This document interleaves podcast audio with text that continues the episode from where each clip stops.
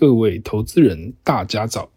今天是三月二十四日，欢迎收听今天的元大奇新闻。首先带您看到昨晚美股盘后的消息，美国联总会释出升息可能接近尾声的讯号。美股周四明显走强，尝试收复前一日的部分跌幅，但随着美债殖利率恶化，标普指数盘中跌破四千点上方高点后，涨势一度消散。银行股跌势猛烈，所幸在尾盘时段，美国财政部长耶伦改口安抚市场，科技股吸引逢低的买盘，所有主要指数全数收高。中场，美股道琼指数上涨零点二三 percent，收在三万两千一百零五点二五点；纳斯达克指数上涨一点零一 percent，收在一万一千七百八十七点四点。标普五百指数上涨零点三 percent，收在三千九百四十八点七二点。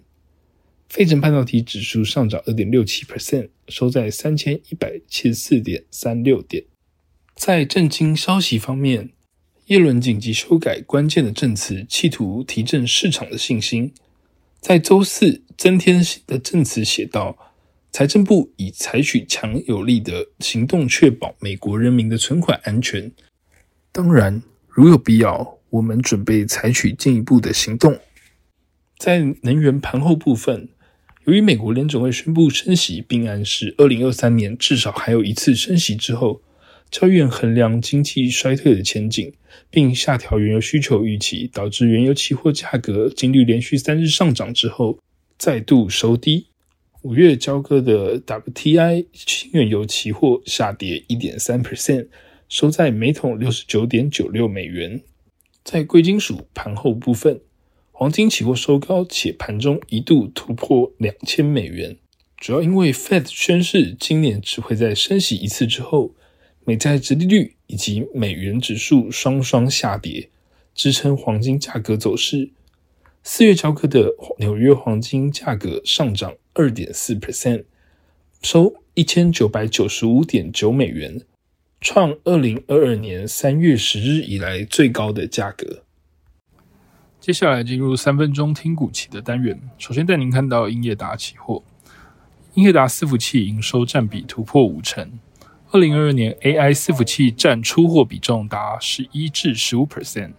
近期一陆续接获 AI 伺服器的订单，主要应用从 A 十到 A 一百相关 AI 伺服器，主要客群包含 Microsoft 的 Chat GPT。Google 聊天机器人 Bard 均陆续增加 AI 伺服器的订单，受惠于笔电需求回温以及车用电子营收增加等因素，加上云端业者积极建制资料中心，预估将持续为公司营运提供成长的动能。三月二十三日，英业达期货上涨三点六七 percent，期价连日收红，续创新高。接下来看到计价期货。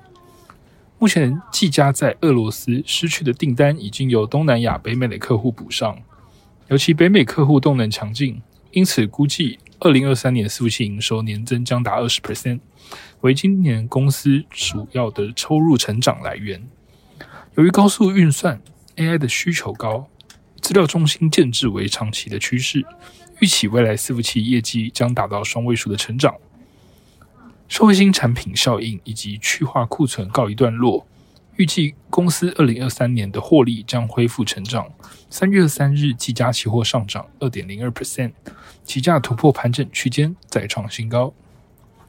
强势股息部分可以看看到新兴期货，在 Chat GPT 应用热潮推升 AI 晶片的需求之下，预期带动公司 APF 载板产能持续满载。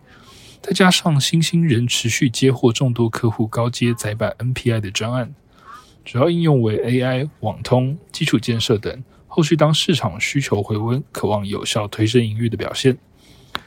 市场预期 ABF 在未来几年仍会有良好的展望。公司估计整体 ABF 的价动率会维持满载，营运有望持续上上扬。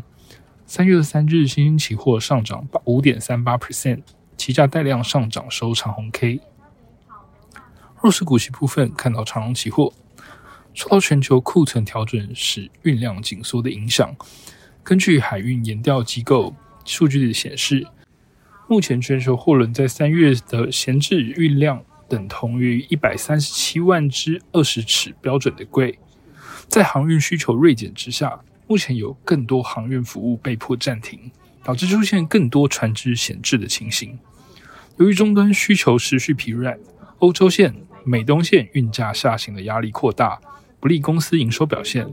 三月二十三日，长荣期货下跌一点二三 percent，期价维持区间震荡的走势。以上就是今天的重点新闻。下周同一时间，请持续锁定元大旗新闻。谢谢各位收听。我们下周再会。